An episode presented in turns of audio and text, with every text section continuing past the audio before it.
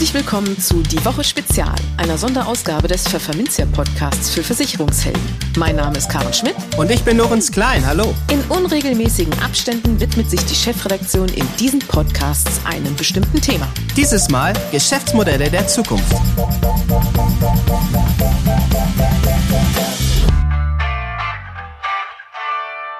Moin aus Hamburg und herzlich willkommen zu einer Spezialausgabe von Die Woche.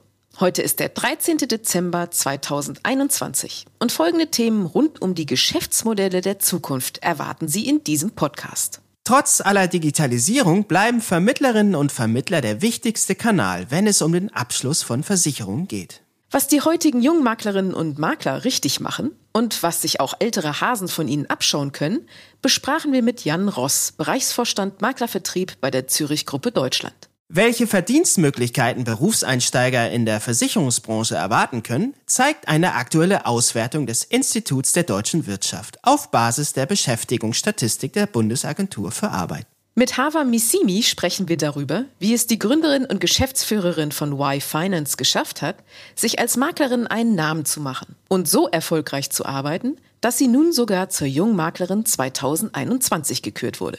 Versicherer und Vermittler setzen derzeit noch vor allem auf die altbewährte Vertriebsstrategie der Neukundenakquise.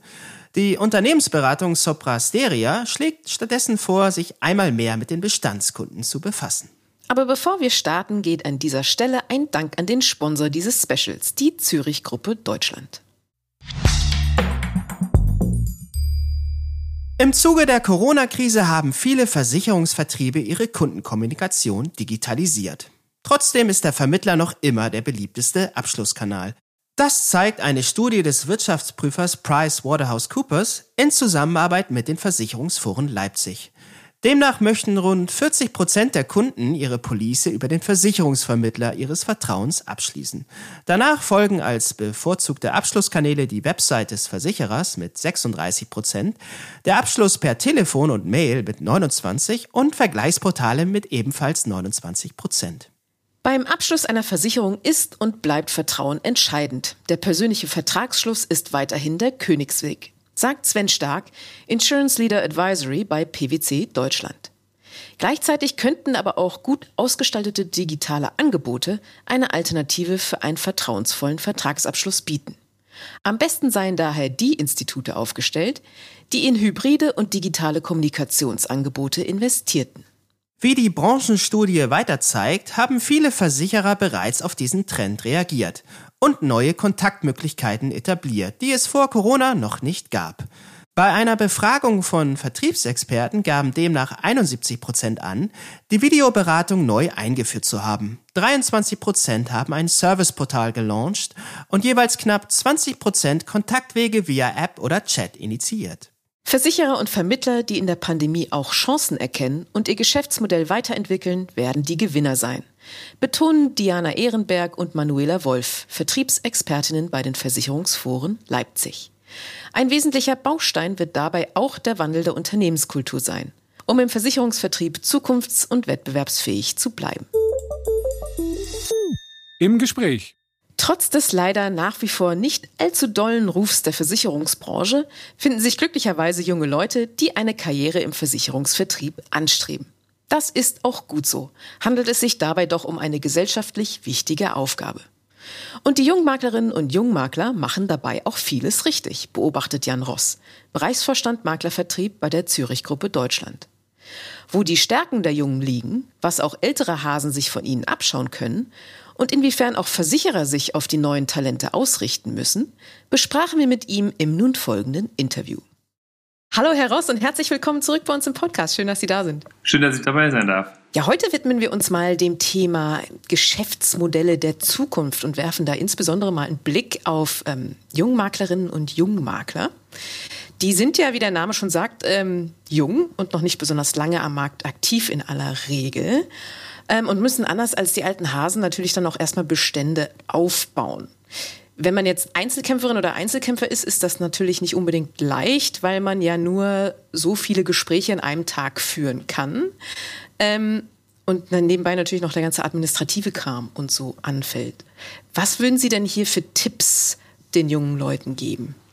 Also ich glaube, das, was ja hier auch so ein bisschen beschrieben wird, mag man im ersten Schritt vielleicht auch so ein bisschen als Herausforderung äh, beschreiben. Ich würde es vielmehr als Chance verstehen, weil eines, was vielleicht auch ähm, vielleicht ältere Kolleginnen und Kollegen nämlich einen vitalen Bestand äh, äh haben, ähm, ist aber dort ja auch eine Herausforderung, weil man sich vielleicht auch nicht so frei und flexibel auf dem Markt äh, ähm, auch, auch anbieten kann.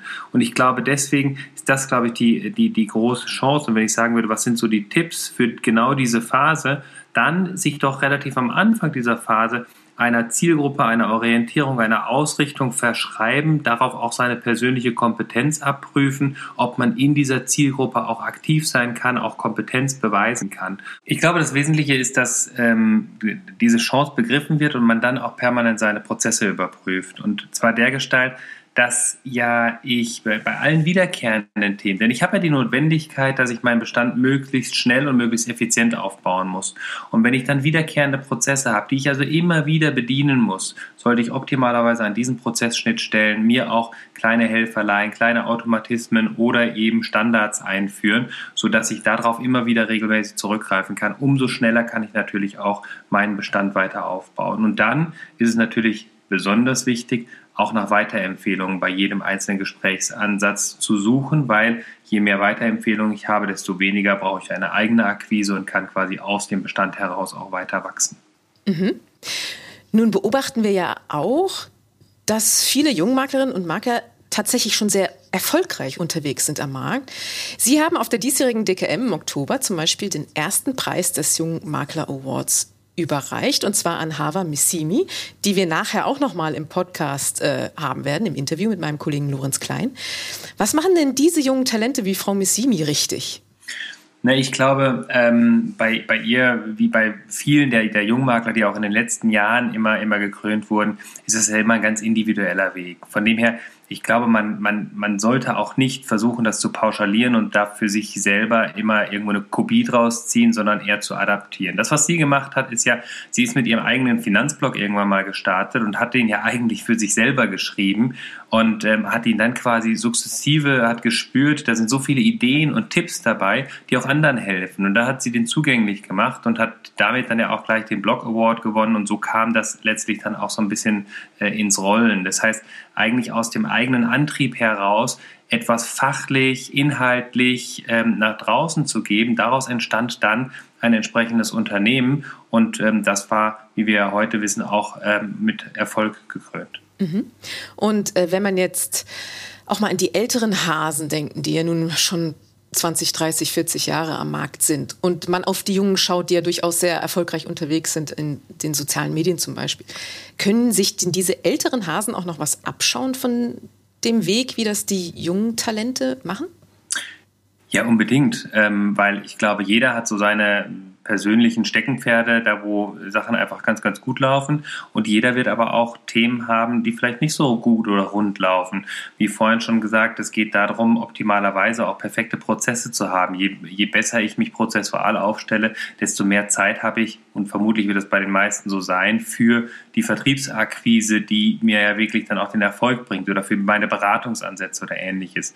Und das heißt, wenn ich mir mal woanders auch abschaue, wie machen die das denn prozessual mit neuen technischen Möglichkeiten, mit neuen Ideen, um immer wiederkehrende Themen auch prozessual einfach zu gestalten, dann kann ich mir da, glaube ich, schon eine ganze Menge von abschauen. Aber auch die äh, starke Zielgruppenausrichtung, die man gerade bei jungen äh, Kolleginnen und Kollegen immer wieder feststellt. Sie verschreiben sich eigentlich einer ganz bestimmten Zielgruppe, einer Ausrichtung, ähm, haben ein sehr, sehr klares Bild davon, was wollen sie eigentlich mit ihrer Dienstleistung am Markt auch als Unterschied machen, also diesen USP für sich selber wirklich herausstellen, dadurch, dass heutzutage natürlich Finanzdienstleistung eigentlich überall verfügbar ist. Ich muss ja nur online klicken und kann es vermeintlich dann nachfragen. Wir wissen alle, dass das nicht der Weisheit letzter Schluss ist, aber trotzdem ist es überall verfügbar. Also muss ich doch, wenn ich meine Persönlichkeit in den Vordergrund stellen will, meine persönliche Beratung, dann muss ich das natürlich auch unterfüttern mit einem entsprechenden Mehrwert. Und das, glaube ich, machen die Jungen wirklich sehr, sehr gut.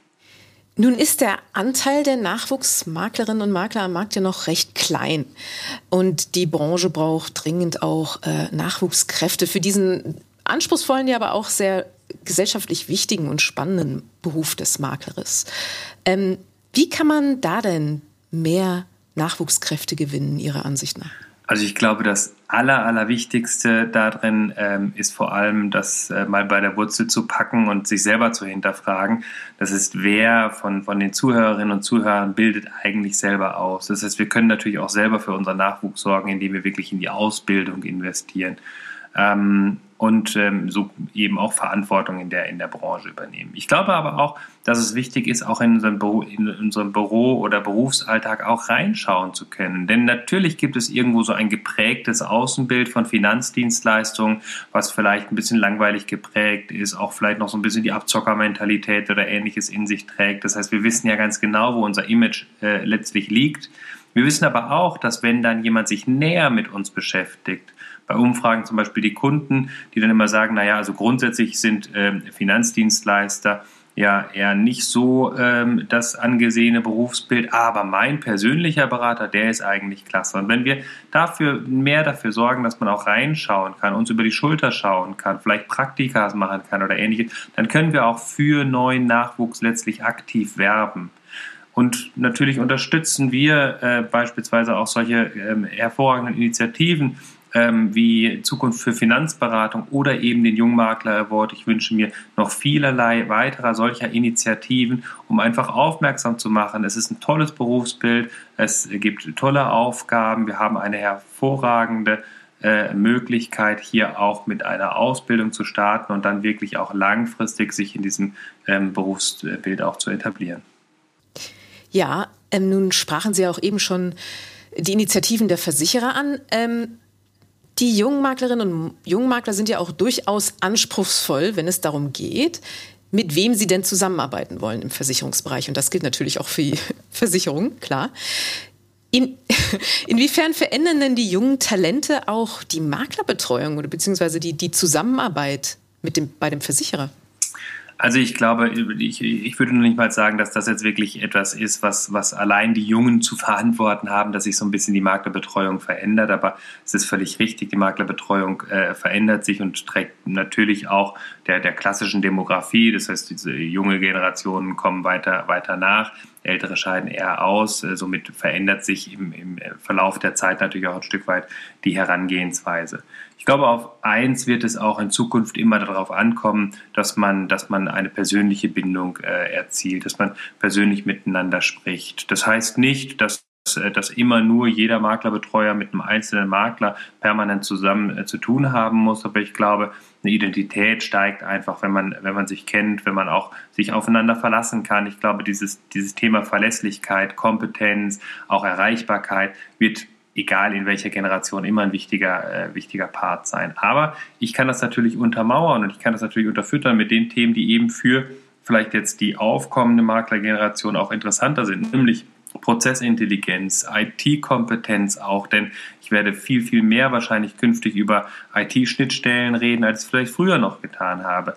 Aber ähm, eins bleibt, das ist eben der persönliche Austausch und eben auch dann daran zu arbeiten, gemeinsam mit Maklern zu arbeiten, wo man denn gemeinsam erfolgreich sein kann im Markt. Das war schon immer und wird auch in Zukunft immer ein Erfolgsgarant sein, dass man sich mit den Maklern einfach aktiv austauscht und darüber spricht, welche Geschäftsfelder können wir denn gemeinsam angehen und die Ideen im Zweifel auch ein Stück weit zusammenwirft, um daraus gemeinsam was zu schaffen.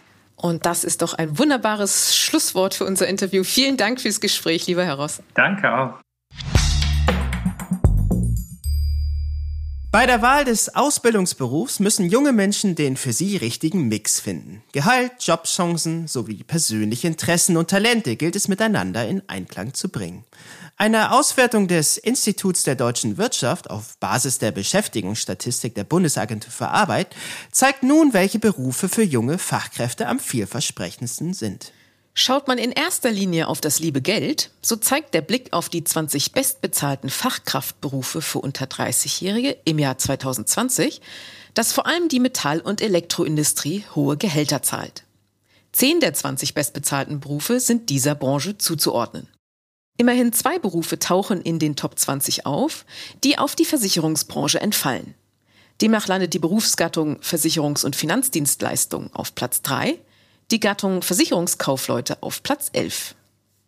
Unter den Berufen, die in der Regel eine duale Ausbildung voraussetzen, schneiden Produktionsplaner und Steuerer am besten ab. Ihr Mediangehalt lag 2020 bei rund 4.300 Euro brutto. Das heißt, die Hälfte der Berufseinsteiger in diesem Segment verdiente weniger, die andere Hälfte mehr. In vier weiteren Berufen verdienten junge Fachkräfte 2020 im Alter von unter 30 Jahren ebenfalls ein monatliches Bruttoentgelt von mehr als 4000 Euro. So folgten Luft- und Raumfahrttechniker mit einem Bruttogehalt von knapp 4200 Euro auf Platz zwei.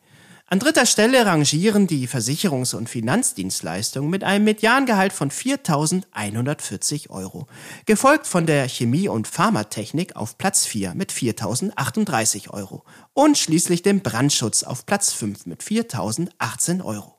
Weiter zeigt der Blick auf die 20 Topverdienerberufe, dass sich hier sowohl Berufe mit zum Teil deutlichen Engpässen finden, als auch solche, bei denen keine Fachkräftelücke besteht. Während es zum Beispiel in Versicherungs- und Finanzdienstleistungen keine Engpässe zu vermelden gibt, liegt die Stellenüberhangsquote bei den Versicherungskaufleuten bei knapp unter 30 Prozent. Gegenüber dem Vorjahr hat sich hier der Engpass bei den Fachkräften aber immerhin um gut 10 Prozentpunkte verbessert. Eine weitere Beobachtung des IW verdeutliche, dass die späteren Verdienstmöglichkeiten bei der Wahl des Ausbildungsberufs nur eine untergeordnete Rolle spielen. Andere Kriterien wie die Möglichkeit, Interessen und Begabungen beruflich zu realisieren, die Bekanntheit sowie der soziale Status des Ausbildungsberufs beeinflussen demnach die Berufswahl teils deutlich stärker als der zu erwartende Verdienst. Das Thema Nachwuchsförderung hat sich daher auch die Versicherungswirtschaft auf die Fahnen geschrieben. Der Gesamtverband der deutschen Versicherungswirtschaft GDV hat zum Beispiel die Initiative Werde Insurancer gestartet und präsentiert die Vorteile des Berufs unter anderem so. Tolles Gehalt und schnelle Aufstiegsmöglichkeiten, Chancen zur Selbstständigkeit und zur flexiblen Arbeitszeitgestaltung, eine sinnvolle Tätigkeit und die Möglichkeit, Menschen direkt zu helfen. Eine sichere Zukunft auch in Krisenzeiten mit Jobs in ganz Deutschland oder in deiner Region. Kurzum, der Beruf des Insurancers vereint so ziemlich alles, was man sich von einem neuen Job wünschen kann. Und das lassen wir jetzt einfach mal so stehen. Im Gespräch. Hava Missimi ist davon überzeugt, dass es in Deutschland einen großen Aufholbedarf beim Thema finanzielle Bildung gebe und dass die Menschen stärker selbst auch Verantwortung für ihre Finanzen übernehmen müssten, wie sie kürzlich in einem Interview erklärte. Die frisch gekürte Jungmaklerin 2021, Finanzbloggerin und Autorin des Ratgeberbuchs Money Condo, wie du heute deine Finanzen aufräumst und morgen freier lebst, spricht nun mit uns darüber, wie sie gezielt auf junge Menschen zugeht, um diese von einer finanziellen Absicherung zu überzeugen. Und warum jeder Makler sich trauen sollte, soziale Medien für die Kundenansprache einzusetzen. Hallo Hava Missimi und ganz herzlich willkommen bei uns im Podcast. Ja, vielen Dank für die Einladung.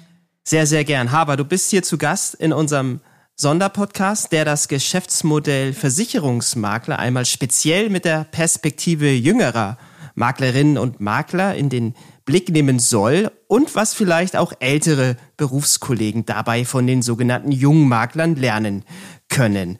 Der Durchschnittsmakler in Deutschland ist 53 Jahre alt und männlich, wie die jüngste BVK-Strukturanalyse zeigt. Du bist weiblich und mit 27 Jahren etwa halb so alt wie der Durchschnittsmakler.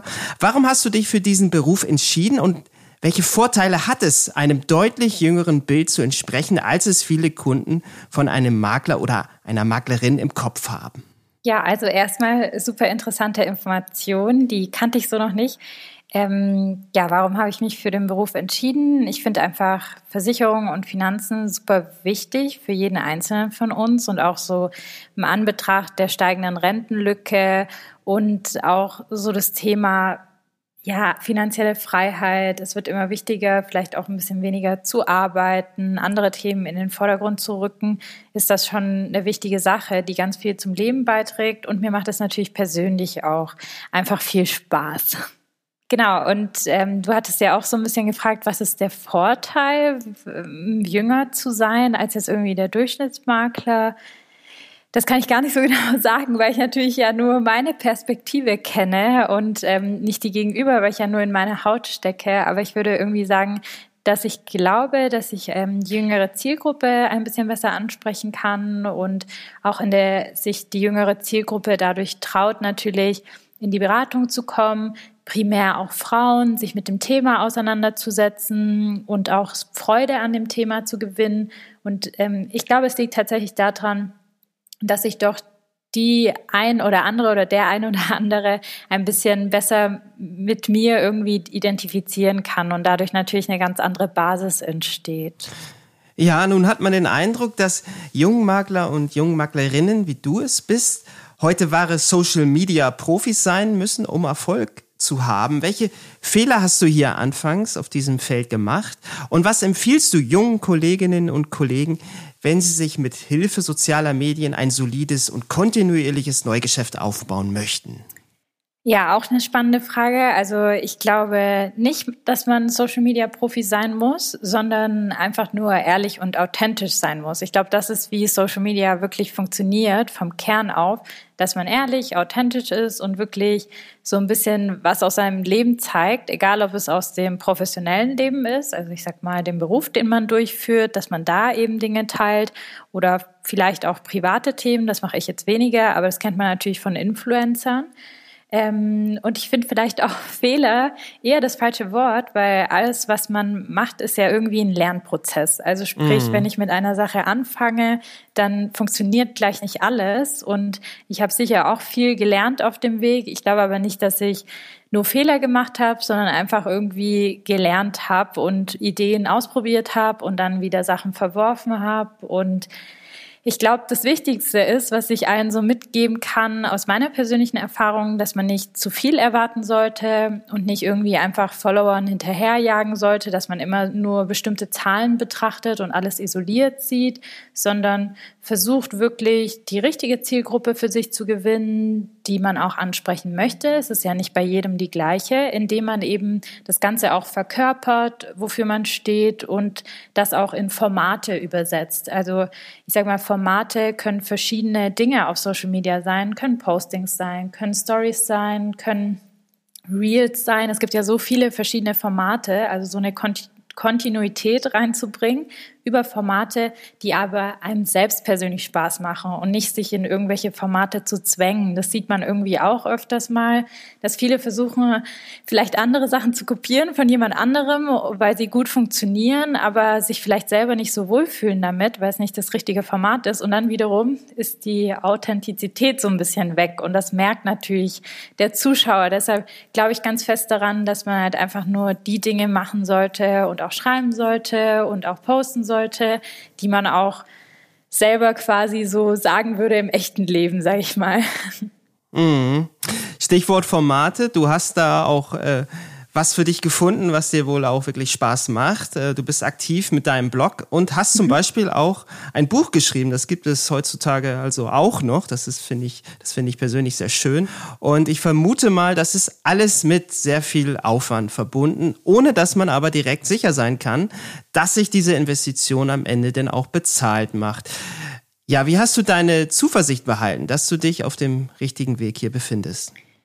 Ja, also es hört sich vielleicht so ein bisschen platt an, aber ich sehe das Ganze irgendwie so als meine Mission und ich habe ja selbst Spaß dran und da steht nicht immer direkt der Euro für mich im Fokus, stand es auch früher nicht, also wo ich das Ganze irgendwie noch nebenberuflich gemacht habe. Ähm, und es hört sich vielleicht auch so ein bisschen esoterisch an, aber ich glaube dran, dass wenn man ehrlich ist und auch viel irgendwie gibt, dass irgendwann auch genauso viel zurückkommen wird. Und du sagst es ja auch richtig. Ähm, wir sprechen ja über kontinuierliches Neugeschäft, was man aufbauen möchte. Und das sollte natürlich nachhaltig sein. Und ich versuche halt immer in den Fokus zu rücken, dass sowohl das Leben als auch ein Unternehmen, wenn man ein nachhaltiges Unternehmen aufbauen möchte, dass halt alles kein Sprint ist, sondern irgendwie so ein bisschen ein Marathon oder verschiedene Etappenziele hat. Und dieser Gedanke gibt mir natürlich irgendwie Zuversicht, weil klar, ähm, alles ist mit viel Arbeit verbunden, für jeden sicherlich. Und ich glaube aber immer, dass sich die Arbeit, wenn man irgendwie Liebe da auch ein bisschen reinsteckt und ein bisschen Leidenschaft und äh, Zuversicht, äh, das auch Früchte tragen wird, sozusagen langfristig betrachtet. Ähm, kurzfristig natürlich nicht, wenn man erstmal in so einem Buch sitzt, dann schreibt man viel und investiert viel und weiß noch gar nicht, ob das sich so gut verkauft. Also ja, das glaube ich ist wichtig in dem Moment. Mhm. Es kommt dann ja immer so eine Frage, na, wie viel Geduld muss ich denn mitbringen? Wann lohnt sich das? Wann zahlt sich das alles für mich aus? Kannst du da Erfahrungswerte nennen, bis man wirklich sich etabliert hat als Maklerin? Ja, es ist sehr, sehr schwierig zu sagen, aber ich glaube, es dauert. Ich glaube, auch wir sind immer noch nicht irgendwie etabliert oder so mit meinem Unternehmen. Das ist ja alles ein Prozess und äh, die Frage ist ja auch, was bedeutet etabliert? Wie viele Kunden mhm. stecken dahinter oder was ist die Zahl für etabliert? Und die Zahl muss man ja sich selber setzen, finde ich zumindest. Und dann ähm, daran wachsen sozusagen an den eigenen Zielen und nicht am Marktvergleich, weil wenn man natürlich neue Wege geht, dann weiß man nicht sofort, was bei rumkommt oder was Benchmarks sind, an denen ich mich messen kann.